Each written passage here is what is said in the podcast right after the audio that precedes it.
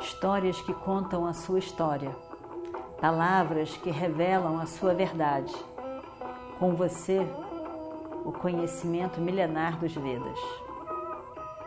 Escute diariamente e recomende a um amigo.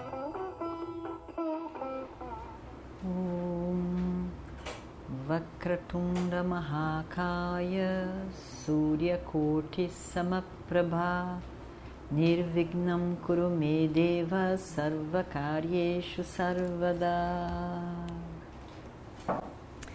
Continuando então a nossa história do Mahabharata. E aí então, Vyasa se vai, dá a mensagem e vai embora. Maitreyi, um Rishi, um conhecido Rishi, Maitreyi, está chegando na hora em que Vyasa está indo embora. E Maitreyi chega. Dhritarashtra recebe Maitreyi, Rishi Maitreyi, e pergunta: Como estão os meus sobrinhos? Como estão os pândavas na floresta? O senhor não veio de lá? O senhor os viu? Ouviu falar deles? Como eles estão? Maitreyi diz: Sim, eu os vi. Na verdade, essa é a razão pela qual eu vim estar aqui com você. Eu estou completamente chocado. Mais do que surpreso, chocado com o tratamento que você deu a eles, os seus sobrinhos, os filhos do seu irmão. Eu ouvi sobre toda a ocorrência aqui. Como que aquilo pode ter acontecido? É, é, é demais até para alguém imaginar tudo aquilo acontecendo nesse reino, nesse salão. Como que pode ter acontecido na presença de Bhishma? Na presença, na sua presença. Como que isso foi permitido de ter acontecido? parece que vocês foram ladrões. Realmente, um esquema para roubar tudo dos seus próprios sobrinhos. É o que parece quando se ouve essa história. Dhritarashtra, a sua reputação se foi. Você tem um nome manchado. Dhritarashtra, que já estava abalado, ainda fica mais abalado, só com o que ele escutou, mas não pre pretendia mudar de ideia. Maitreyi, Rishi Maitreyi, manda vir Duryodhana. Duryodhana, nessa altura, mais arrogante ainda, ele chega lá e o Rishi Maitreyi começa a falar bem devagarzinho, bem calmo, sem enfrentamento, para ver se Duryodhana escutava ao menos o que ele estava dizendo. Então, escolhendo as palavras muito bem, ele começa a falar com Duryodhana. E aí ele tenta convencer Duryodhana de que aquilo que eles fizeram não foi certo. E eles, ele deveria mostrar alguma, algum afeto para com os primos irmãos. E ele diz: lembre-se também, jovem Duryodhana, eles são fortes. Pense em Bhima e Arjuna. Se não for pelo afeto dos primos que eles são, pelo menos pensa na força deles. Bhima e Arjuna são grandes guerreiros.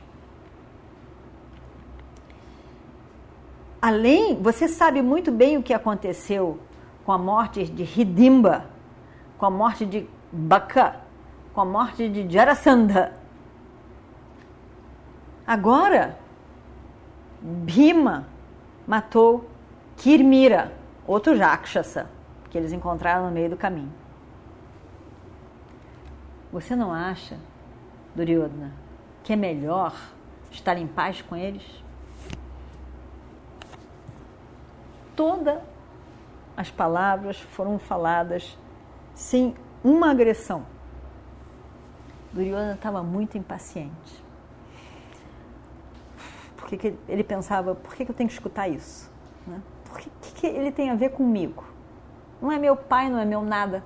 Por que eu tenho a ver com isso? Por que eu tenho que escutar ele? Ele estava nem mal prestando atenção na conversa.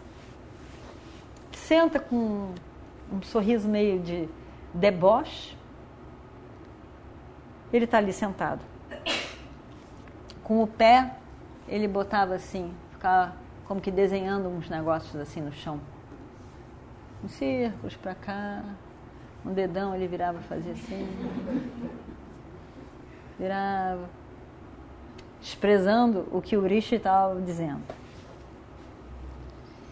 E uma hora, ele, já irritado, impaciente, ele começa a fazer assim, com as mãos nas suas coxas. O sábio realmente.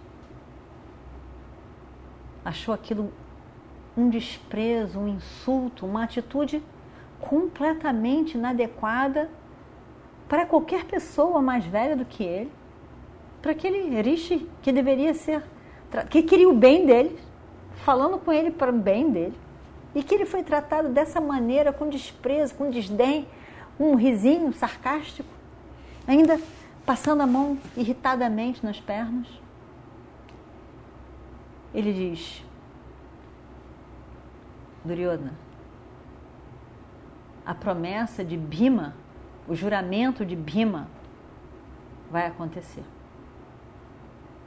E eu amaldiçoo você. Você vai perder a sua vida quando ele quebrar essa sua coxa. Você vai perder a vida quando a sua coxa for quebrada.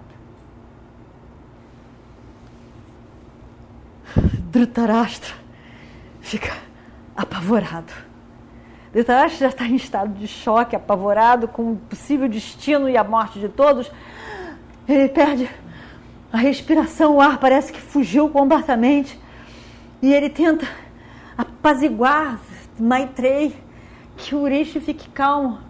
Não faça, ele sabe que maldição de Urishi é uma coisa horrível, é uma coisa horrível, com certeza acontece, ninguém tem dúvida sobre aquilo. Ele fica e Maitrey diz: Eu o amaldiçoei. Porém, se ele falar com os pândavas, reconsiderar tudo o que ele fez com eles e fazer laços de paz com seus primos, nesse caso, a maldição terminará. E ele se levanta para ir embora. O rei, agora, estava com outra coisa na cabeça já. Como foi que Bima matou esse esse, esse Kir, é, Kirmira, né? esse outro Rakshasa? Ele, ele tinha uma inveja, uma competição, queria saber como foi. Como foi que ele matou? Como que pode esse Bima ser tão poderoso assim? O que está em mãos no futuro para com os meus filhos? Ele ficou cheio de curiosidade. O que, que foi que Kirmira fez? O que, que foi? E pede para o Rishi. Conte, conte como é que foi que Bima matou, matou Kirmira. Urishi sabia que aquilo era uma curiosidade cheia de inveja, nada mais do que isso. E disse: Você está queimando de inveja, ó rei Dhritarashtra. Tudo por coitado daqueles seus sobrinhos. que sofrem nas suas mãos. Você não consegue nem aguentar ouvir falar alguma coisa, um elogio a eles, que você queima no seu coração. Ali está a Vidura. Pergunte a ele. Ele pode lhe contar sobre isso. Saciar a sua curiosidade. Pergunte a ele. Ele te, ele te contará. Só e porta fora e vai embora. E Dhritarashtra queria de fato ouvir como é que foi que Bima fez isso. E Vidura conta. Vidura diz: três noites depois que eles saíram de Hastinapura, quando eles estavam indo em direção à, à floresta Kameka, um poderoso Rakshasa foi ao encontro deles. O Rakshasa era terrível, apavorante e poderoso. E o Destira pergunta a ele quem ele era. E ele diz: Eu sou Kirmira. Eu sou irmão de Baka. E o Destira lembrou logo de Baka. Baka foi um outro Rakshasa que morreu na mão de Bhima. Eu moro aqui, nessa floresta, matando animais e seres humanos tolos o suficiente para entrar na floresta, que nem vocês. Como dissesse. Considere-se já na panela. E você? Quem é? E o Destira diz: Nós somos isso, nós somos os pândavas, nós estamos aqui, tudo mais. Os pândavas? Kirmira diz: Então Bima está aqui. Que ótimo! Fico muito feliz em saber isso. Tudo que eu quero há tanto tempo. Tanto tempo que eu estou procurando esse Bima que matou o meu irmão e o meu amigo. Eu quero uma revanche. Eu quero fazer justiça. Eu quero acabar com ele. Eu estava esperando por esse momento. Ele matou.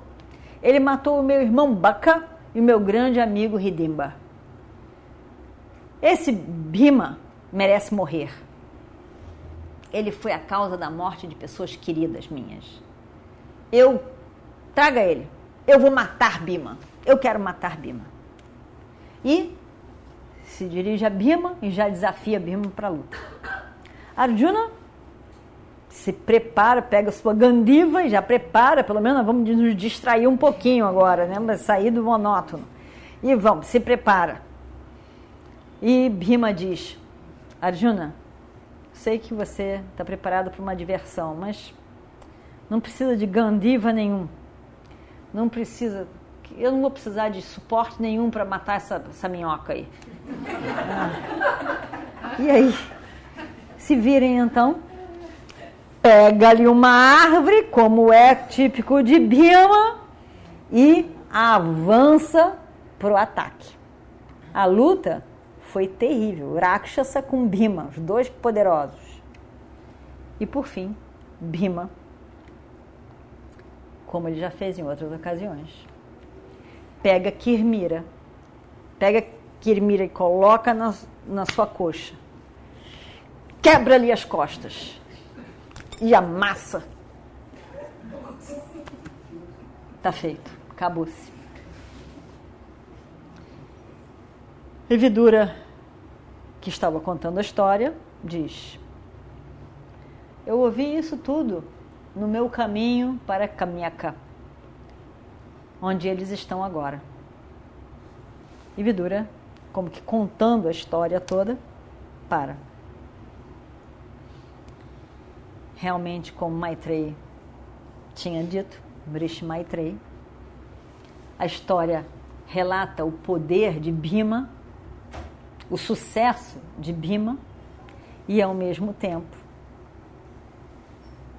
brota no rei mais inveja e medo. Um grande medo toma conta do rei.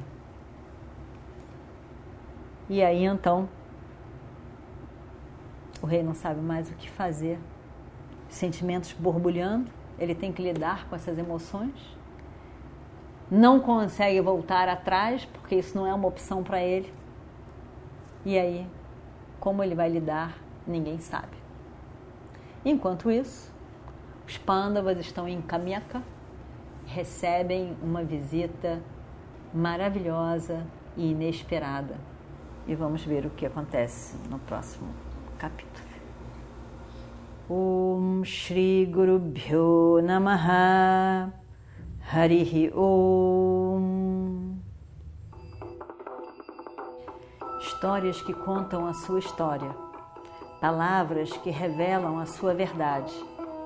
Com você, o conhecimento milenar dos Vedas. Escute diariamente e recomende a um amigo.